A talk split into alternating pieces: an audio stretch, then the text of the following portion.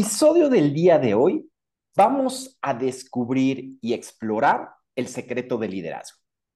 ¿Cómo estás, Quique? ¿Te gusta este reto como para poder empezar a explorarlo, a descubrir cuál es este secreto del liderazgo?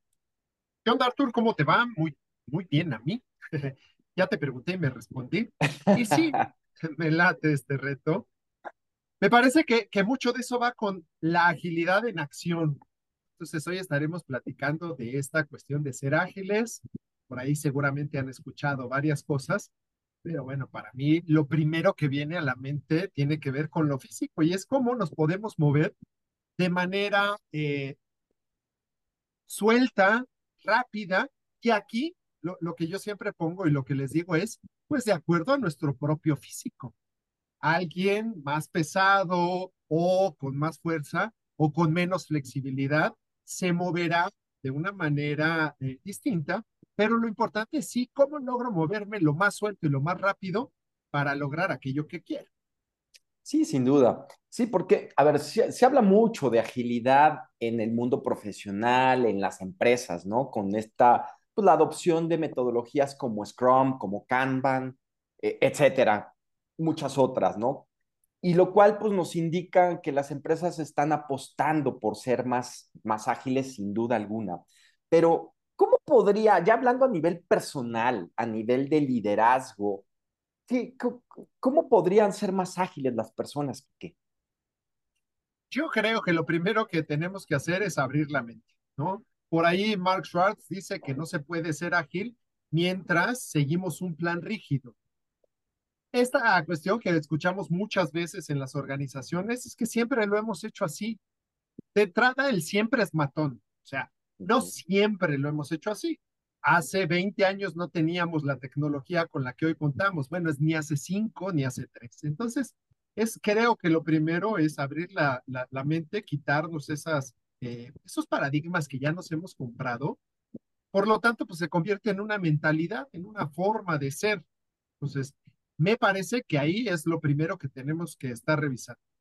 ¿Cómo rompemos o cómo primero cuestionamos nuestras creencias, nuestras ideas y después vemos qué vamos a hacer de, innovación, pero sí, no casarnos con, con paradigmas porque así lo dijeron. Sí, claro. Y mira, déjame utilizar la analogía del ejercicio, ¿no? Em, estamos acostumbrados a hacer determinado tipo de ejercicio o de deporte, no sé, quienes jugamos tenis o quien juega fútbol o quien juega americano, quien, etcétera. Elijan cualquier deporte. Eh, está tomando mucho auge todas estas rutinas de mobility para darle más elasticidad a los músculos, para darles más elasticidad y flexibilidad a nuestros movimientos, más agilidad a nuestros movimientos.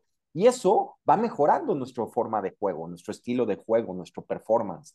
Entonces, sería, sería adoptar algo así para nuestra vida profesional, para ser mejores líderes, para hacer, desempeñar mejor nuestro trabajo, como, como poder flexibilizar esos músculos, ¿no? Este, a nivel de, cerebro, a nivel de, de, este, de pensamiento, de toma de decisiones que nos pudieran ayudar a tener mucha más agilidad, que al final pues, nos lleva a adaptarnos mejor al cambio, nos lleva a tomar decisiones más informadas, nos lleva a una mayor capacidad de innovación, que me parece bien, bien importante, mayor resiliencia, ¿no? O sea, creo que, creo que en la medida que podamos ser más ágiles en esta respuesta, ser más flexibles también, pues nos da una mayor resiliencia y una mayor capacidad de aprendizaje. Y yo creo que mucho de lo que nosotros tenemos es cultural en qué, por ejemplo, perdemos o invertimos nuestro tiempo, a qué le damos valor. Y una de las cosas, y, de la mano de esto que vas platicando de lo físico, es en qué estamos poniendo nuestra energía. A veces queremos también los resultados rápidos y es, oye, pues si no soy flexible naturalmente, porque bueno, ya sabes que hay personas que son naturalmente más flexibles y otras no, en términos físicos, ¿Cómo lo voy a empezar a desarrollar? Y esto no va a cambiar de la noche a la mañana. Entonces, me parece que mucho tiene que ver con estas ideas culturales que, que nos hemos comprado que decimos, oye, pues esto debe de ser de cierta manera. Y creo que pues hay que enfocarse en el cambio con sentido. ¿Qué queremos lograr? ¿Para qué lo queremos lograr? Y sí, de verdad, tener una actitud ágil, una actitud de destrabar cosas, de hacer que las cosas sucedan, de buscar la manera más productiva, efectiva, menos estresante, etcétera, que nos lleve a conseguir un resultado. Así es. Oye, Kike, y ahorita que te escucho en esta parte de cultura, todo esto, me surge una duda y tiene mucho que ver con nuestro episodio anterior de, del podcast que, te, que fue el pensamiento crítico. Eh, cuestionarnos, y te quiero preguntar, esto de la agilidad que estamos adoptando, ¿es una moda o en verdad es algo que debemos de adoptar a nivel personal y a nivel empresas? ¿Qué opinas? Yo creería que son las dos, ¿no? O sea, ahorita sí está como muy de moda y entonces, y ligado a lo que dices de, de nuestro episodio anterior, hay gente como que no lo cuestiona y, y, ya va repitiendo los términos. Sí, hay que ser ágiles. Y en este sentido, a mí me, me, me gusta mucho, yo lo que de pronto les digo es, mencionaste la, las diferentes formas como el Scrum, ¿no? Que, que hay. Y a mí me gusta el caso de Spotify como corporativo en Suecia, que han eh, desarrollado su propio modelo Agile. Entonces, creando las bases, creado a partir de las bases de las metodologías ágiles, pero llevándolo a sus propias necesidades. Entonces, tienen, por ejemplo, uno de los pilares que mencionan es, si fallamos rápido, aprendemos rápido y mejoramos rápido. Entonces, su visión del error es el aprendizaje. Entonces, sí me parece que de pronto, como es una cuestión de moda, lo queremos meter a nuestra empresa, por ejemplo, sin hacer y ligado hacia la parte del aprendizaje, un análisis. A ver, ¿qué hay en caso de, de metodologías? En el caso de, de, Spotify, por ejemplo, en cada inicio de, de un proceso o de un proyecto, generan reglas que pueden romperse, obviamente con sentido, ¿eh? desde una perspectiva de adaptación a las necesidades del negocio, de los clientes y del equipo como tal. Entonces, está a mí me encanta esa parte porque, porque es, si tenemos una estructura, la podemos romper si es necesario y vamos a ir tomando lo mejor que encontremos de cualquiera de eh, pues las cuestiones que estén ahí que nos puedan servir. Sí, como me encanta esto que dices de tomar, como tomar y tomando lo mejor, pero adaptándolo, adaptándolo a, a tu cultura de empresa, a tu manera de hacer las cosas, este, a la filosofía que tengan eh, internamente. Creo que, creo que eso se vuelve importante y, y, y, sí estoy de acuerdo. O sea, a la vez que está, sí está siendo una moda, pero sí se ve como una necesidad, ¿no? Y, y ahorita que diste este ejemplo de Spotify, bueno, pues creo que las empresas ágiles tienen algunas características en común, o sea, detectan y entienden rápidamente los cambios y estas tendencias de su entorno. Creo que eso es un, un elemento bien importante al, al, detectarlas y entenderlas, pues comprenden y se, se adelantan a las necesidades de sus clientes, ¿no? De su mercado. También disponen de una capacidad permanente de adaptación ante los cambios y necesidades de nuevos paradigmas. Y esto adaptarnos, pues lo hemos vivido tú y yo, Kike, donde de repente generamos un, un nuevo programa y, y, y, y, lo vamos ahí desarrollando y nos de repente nos lleva mucho tiempo y hemos ido poco a poco adoptando una mentalidad más práctica, más ágil, en el sentido de lanzarlo, ver qué pasa y pues nos regresamos y corregimos y volvemos a lanzarlo y así, sí, porque de otra manera, pues si no nos, nos tomaría más tiempo y cuando lo saquemos al mercado ya no, ya no está cumpliendo la necesidad para la cual inicialmente nació, ¿no? Entonces, bueno, pues lo vivimos. La verdad es con empresas, o sea, dentro de estas características, pues son empresas que muestran una capacidad creativa para nuevos modelos de negocio, justamente, hay esta adaptación, no se casan con uno y viven con ese toda la vida, sino lo están cambiando y buscan implementar un cambio en la mentalidad de su gente que va más allá de seguir una metodología, ¿no? Pasa a ser una filosofía de trabajo, esta, este experimentar, probar, ver, este, es toda una filosofía y todo un mindset que se instala dentro de estas dentro de estas empresas y, sus, y su gente, ¿no? Y se aprovechan su principal activo, que al final son las personas que están ahí trabajando.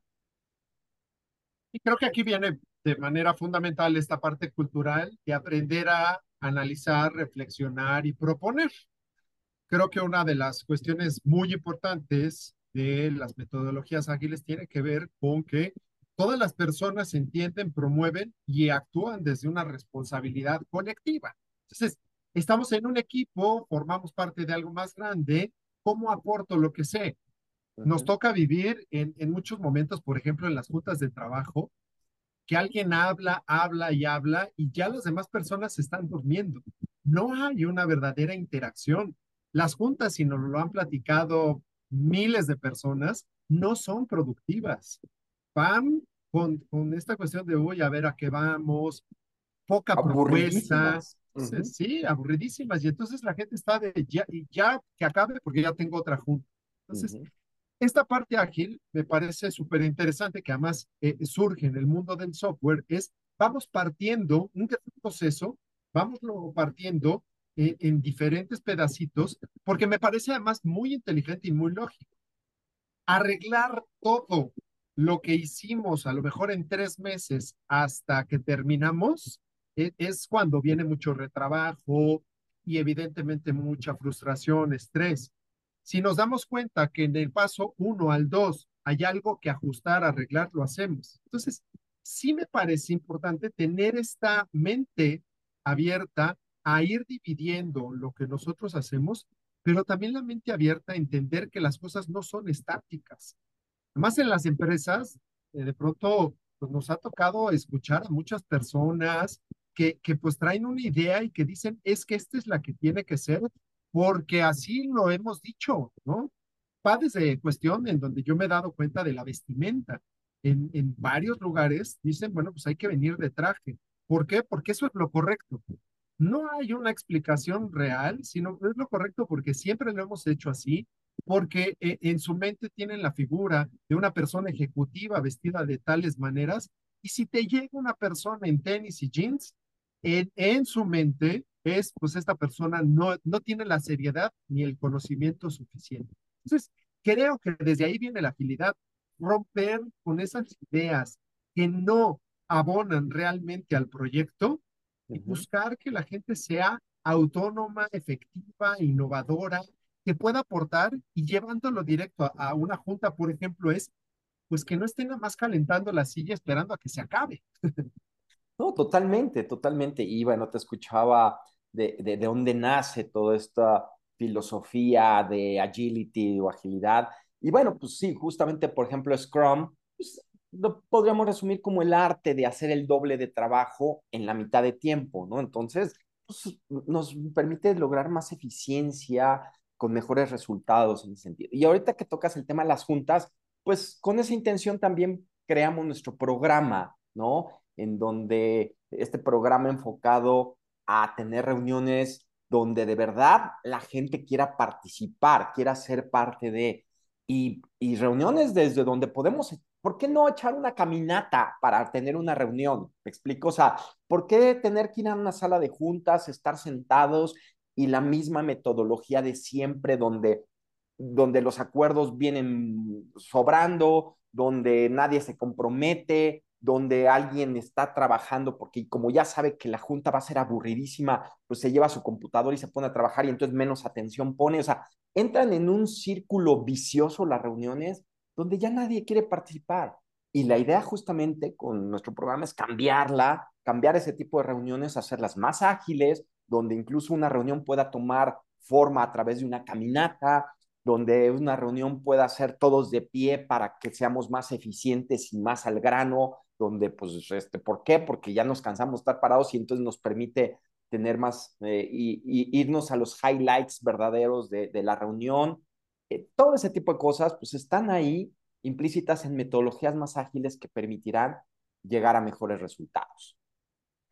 Y esto, eh, ligado al punto ágil, es qué necesita la gente para agilizar su pensamiento, su energía, ¿no? Entonces, bueno, uno de los primeros puntos que tiene que ver con esta parte de ser ágil, y acá lo llevaremos, pues, principalmente hacia la parte eh, organizacional, pero bueno, pues esto puede funcionar para cualquier aspecto de la vida, en el liderazgo de eh, personal, por ejemplo.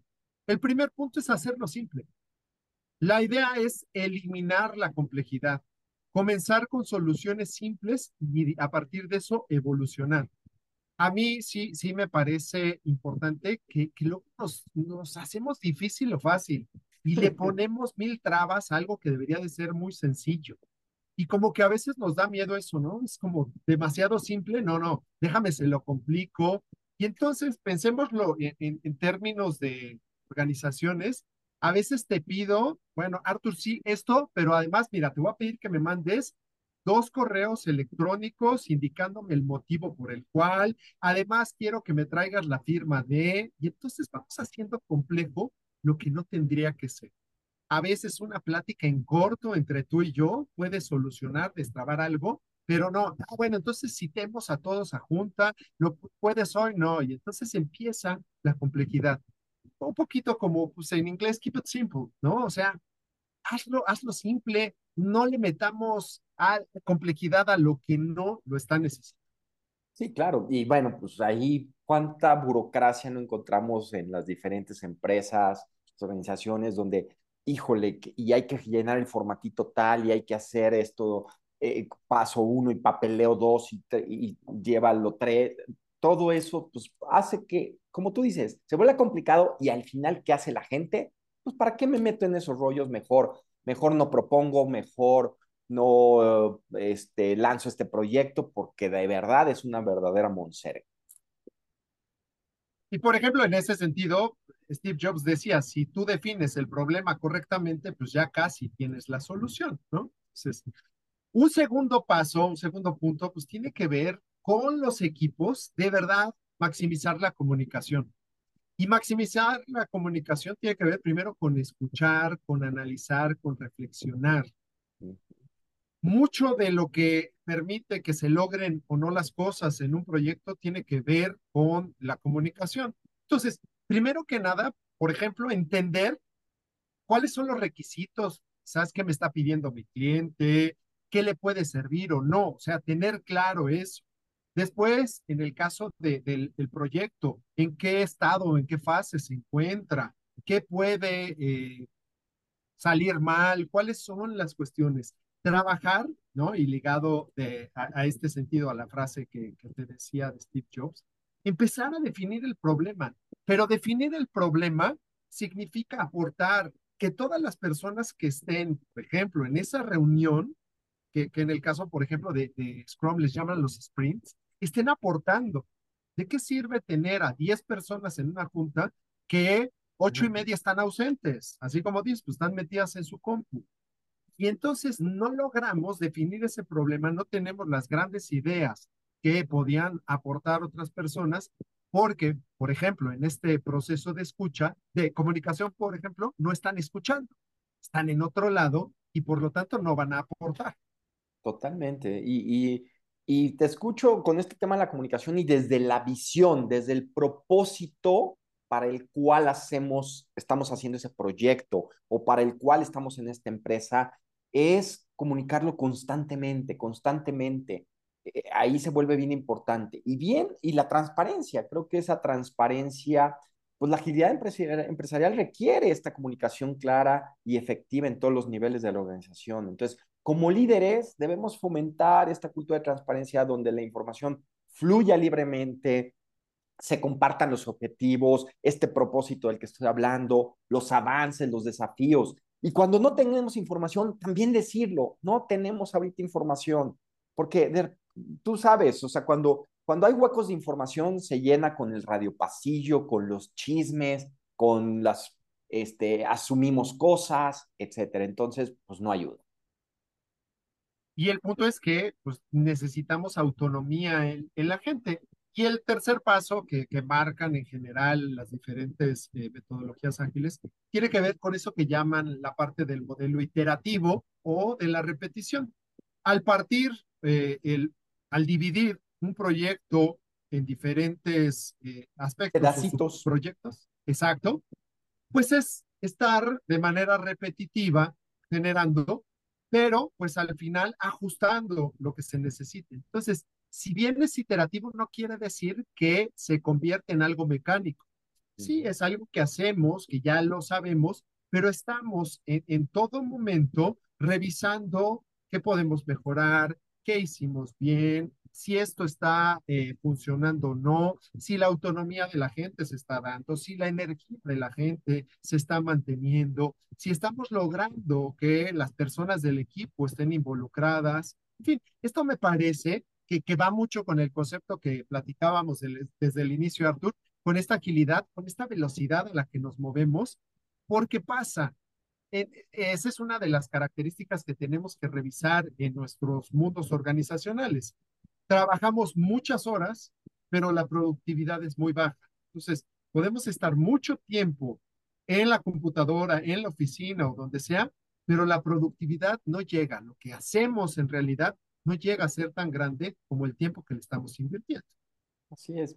Y, pues muy alineado a todo esto eh, está este, todo este tema de management 3.0, ¿no? Este, que, que, que, hemos estado por ahí escuchando, eh, que se ha ido implementando en algunas empresas, en donde, bueno, pues eh, eh, el management 1.0, o sea, a ver, ¿por qué 3.0? Pues el management 1.0 es estas organizaciones jerárquicas, pues propias de la época de la revolución industrial, pero bueno, las tenemos todavía ahorita, esa es una realidad, ¿no? Y se trata de esta pues, mirada clásica en el que las organizaciones pues, son consideradas como máquinas y las personas son tratadas como engranes de dichas máquinas, ¿no? Y entonces, por lo tanto, son piezas de un sistema y por ser piezas de un sistema pueden ser reemplazadas, ¿no?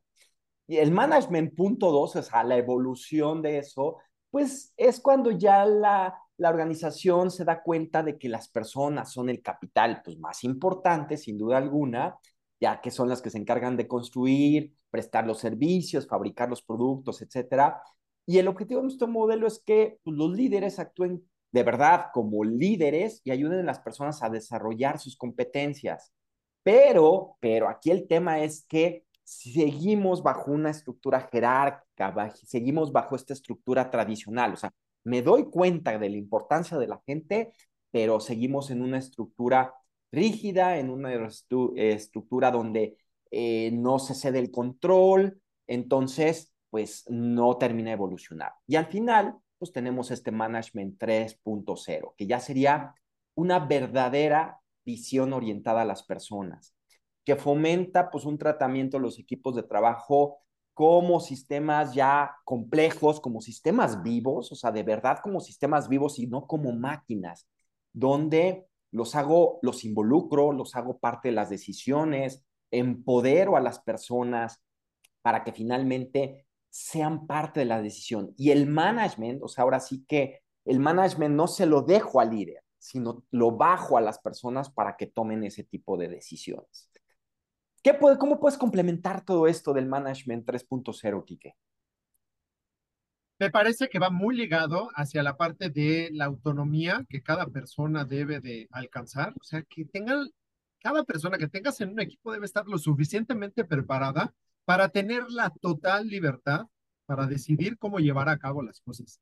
No tener que estar esperando, que tengan un alto compromiso y por lo tanto una responsabilidad colectiva, alineados hacia el propósito del proyecto, del equipo, de la empresa, porque finalmente eso es lo que va a dejar que las cosas funcionen. Entonces, creo que desde este management 3.0, desde esta agilidad, es pues lograr que las personas que son aquellas que van a ejecutar no solo las acciones, sino que es la materia rica creativamente, de ahí surgen las ideas. Entonces, evidentemente, necesitamos que nosotros estemos energizados, energetizados, lo suficientemente enamorados de un proyecto, por difícil, por retador, inclusive por aburrido que pueda parecer, pero, pero enamorarnos de eso y entonces sí, empezar a desarrollar las competencias que puedan eh, favorecerme primero, favorecer a mi equipo y por lo tanto al proyecto y la organización. Así es.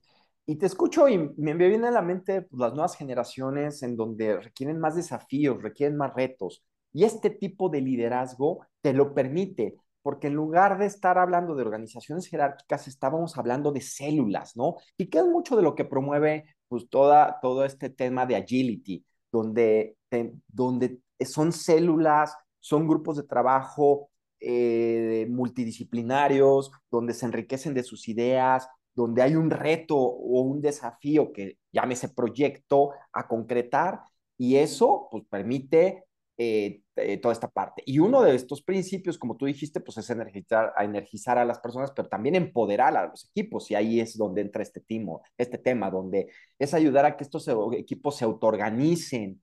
Eh, por lo tanto, hay que delegarles tareas y hay que acompañarlos en el desarrollo de habilidades, pero al final que sean más autogestionables, ¿no? Autogestionables y autodirigidos, y yo le pondría también humanos, porque esta creo que es la, la, parte rica. Regresando a ese caso, por ejemplo, de Spotify, se dividen en, en, diferentes eh, equipos, ¿no? Desde los escuadrones, tribus, pero tienen uno muy particular que son los gremios, ¿no? En donde las personas son comunidades de, de colaboradores de esa organización, en donde quien quiera se puede unir o salir cuando quiera, de manera libre. ¿No? Cualquier persona dentro de la organización. Lo que tratan ahí es que pues se habla de, temas de intereses comunes. Entonces, por ejemplo, a ti, Arthur, que te gusta el tenis, se te ocurre organizar un gremio que pues hable o que tenga que ver con el tenis y hay algunos que pueden inscribirse sí, pues, me interesa conocer. Esto me parece bien valioso porque va ligado a todas las esferas de, eh, la persona. O sea, para ser ágiles no solo nos tenemos que enfocar en la parte de trabajo, es toda la estructura de, de, una persona. Entonces, darnos el tiempo dentro del mismo trabajo, pues para conocer otras cosas, ampliar los horizontes. A mí esto me parece de verdad fascinante porque un conocimiento que probablemente adoptamos, y, sigo aquí con el ejemplo, en el tenis, lo puedes llevar a, tu trabajo eso puede destrabar o puede innovar o puede generar algo eh, verdaderamente impactante. ¿Qué se necesita? Pues sí, que la gente esté lo menos estresada. Y yo le, le pongo inútilmente, ¿no? O sea, porque pues, luego estás preocupadísimo, pues no hay manera que destrabes la creatividad, ¿no? Entonces, creo que estas cosas son fundamentales para lograr que las cosas fluyan, que los resultados se alcancen y se sobrepasen por mucho. Esto, esto que platicas me emociona porque me lleva a pensar en otro tipo de empresas a las que tenemos actualmente. Afortunadamente ya están eh, implementando este tipo de, de, actividades en su día a día varias empresas, pero falta mucho camino por recorrer en ese sentido. Y una de las cosas que más, la verdad es que más me preocupan es que el management 3.0, y me preocupan en cuanto a la implementación, o sea, veo, veo que esta es una de las cosas más complicadas, pero el Management 3.0 fomenta una cultura de aprendizaje y de experimentación, ¿no? O sea, este, es esta parte de experimentar y de mejora continua. Y por lo tanto, pues este, es este aprendizaje a través de la retroalimentación constante, del análisis de datos, de echar a perder, porque esa es la realidad. Cuando experimentamos, echamos a perder. Y creo que las empresas les falta mucho por abrirse en ese sentido. O sea, el error es muy castigado. A ver, yo no digo que se trata de estar este, equivocándose todo el tiempo y estar echando a perder, porque al final, pues también una empresa busca rentabilidad. Pero, pero creo que estamos en el otro extremo actualmente, donde, donde el error es señalado, donde este, es, es muy mal visto. Por lo tanto, ¿quién demonios se va a arriesgar en una empresa en donde el error se ve de esa manera, nadie. Por lo tanto, olvídate de la experimentación. O sea, ¿para qué nos lanzamos un tema a un mundo de experimentación dentro de la empresa si juego muchos riesgos y hay la posibilidad de cometer errores en los cuales me van a tachar, eh, tengo posibilidad de salir de la empresa y pues también tengo, tengo bocas que alimentar, tengo ahí que tener sustentar, soy el sustento de mi, de mi familia y por lo tanto pues no, no me la voy a jugar en ese sentido. Claro. Y esto además que, que dices, Arthur, me parece que es una constante. ¿Cuántos errores se presentan dentro de las organizaciones actuales por ya mucho cansancio, mucho estrés, traes demasiadas cosas en la cabeza y no necesariamente por experimentación. O sea, al final los errores suceden, ya la gente está tan embotada en algo que al final pues, no hay manera y acaban cometiendo algún error. Y sí es bien importante pues llevar a, a la mente de voy a ser bien responsable, me voy a concentrar, me gusta lo que hago, le dedico, le pongo pasión y bueno, buscaré, cuando se habla de esos eh, errores, pues no es, eh, bueno, pues ya se perdió la empresa y hay que volver a empezarla, o ya arruiné todo un proyecto. No, se trata de que estoy buscando soluciones y puede ser que le invertimos a lo mejor una junta de una hora en donde pues toda esa lluvia de ideas no nos llevó hacia donde queríamos. Pero bueno, encontramos unas posibilidades y nos llevaron hacia un camino. Creo que esto pues va muy ligado hacia un cuarto paso que tendríamos que estar estableciendo, que es evaluar. No estamos acostumbrados a, a evaluar desde el análisis. A ver, ¿qué hicimos bien? ¿Qué hicimos mal? ¿Y qué vamos a mejorar? A mí me parece que estas tres preguntas son básicas. O sea, primero, ¿qué fue lo que hicimos bien? Porque algo hicimos bien. ¿Qué hicimos mal? Y así puesto con ese nombre. No como área de oportunidad, no. ¿En qué nos equivocamos? Y ahora sí, ¿qué vamos a hacer? creo que esta parte, si nos metemos en eso, nos va llevando poco a poco hacia la agilidad. Por lo menos, eh, Arthur, tú y yo, pues es algo que hemos ido estableciendo. Vamos buscando esta dinámica porque además, pues es algo que hemos puesto en práctica. Sí, es la, es la manera en cómo logramos este aprendizaje, cómo logramos este reconocer qué pasó, porque ¿de qué sirven estas iteraciones de las que has estado hablando si no podemos evaluar y en la siguiente iteración vamos a cometer las mismas este, errores si no aprendimos de lo anterior. Entonces, tiene que haber esta evaluación para que esas iteraciones de verdad valgan la pena, para que de verdad eh, se hagan los cambios que sean necesarios y lleguemos, evolucionemos, ¿no? Evolucionemos en el siguiente producto que vamos a entregar, porque si no, vamos a seguir, vamos a seguir entregando exactamente lo mismo y no vamos a pasar de ahí, ¿no? Eso, eso es, es fundamental. Y pues bueno, o sea, estamos viendo el valor que tiene el ser ágil en las empresas. Entonces, más que una moda, creo que finalmente es necesario, es importante en las empresas adoptarlo. Y bueno, pues a nivel personal y de liderazgo, pues te permite ser más adaptable, innovador, efectivo en tu entorno empresarial y social, que la verdad es que siempre está en constante evolución. Y pues te va a ayudar a desarrollar habilidades y mentalidad una mentalidad necesaria para enfrentar esos desafíos y lograr verdaderamente transformarte en, un, en el mundo actual. Literal, me quedo con esa parte de desafíos. Yo creo que la parte de, de ser ágil también es disfrutar lo que hacemos, sea lo que hagamos, me gusta ese, ese concepto que pronto manejan de Harvard, es disfruta, ama lo que estás haciendo. Antes de cualquier cambio que quieras implementar, empieza a amar lo que estás haciendo. Ponle pasión a tu día. No importa si tu actividad te parece mecánica, aburrida, pues tú ponle energía. Creo que esa es una manera de empezar a ser más ágiles. Así es que bueno, pues me, me llevo esto y bueno, agradecerte, Arthur, por este tiempo, por esta oportunidad de interactuar. Creo que fue bastante ágil para mí y recordarles a todas y a todos que, bueno, pues nos pueden seguir en Spotify, en Apple Podcast, denos, inscríbanse a código compartido para que pues ya semana por semana estén escuchando los nuevos episodios. También, bueno, pues no olviden darle like ahí en Instagram en icua.l, en Facebook en Equal, y por ahí si se quieren echar un recorridito en la página de Equal. Arthur, gracias por pues tanto aprendizaje, un abrazote y excelente día. Muchas gracias, Quique, y gracias por que juntos exploramos este secreto de liderazgo, que es llevar la agilidad a la acción. Gracias.